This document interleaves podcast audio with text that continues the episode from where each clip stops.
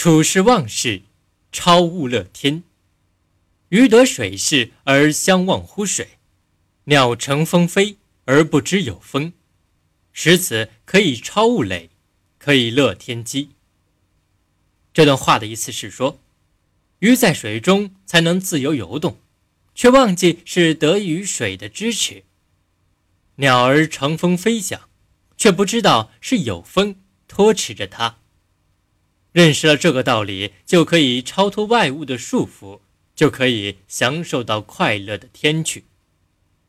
佛教有一个典故，说的是有一位驰骋疆场的大将军，虽历尽艰险，几经生死，却从未胆怯过。卸甲归田后，有一日在家中赏玩一个价值连城的花瓶，不小心失手落下。眼看这个价值连城的花瓶就要摔破，希尔将军眼疾手快，把花瓶接了下来，同时却出了一身冷汗。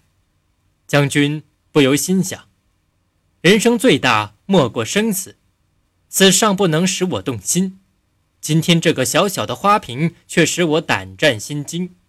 于是就随手摔了花瓶，四大皆空，大彻大悟，遁入空门。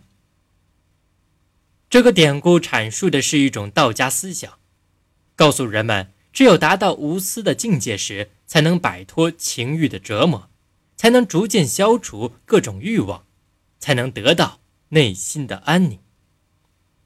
真正的自由，不是强行摆脱一切客观限制，而是顺乎现实。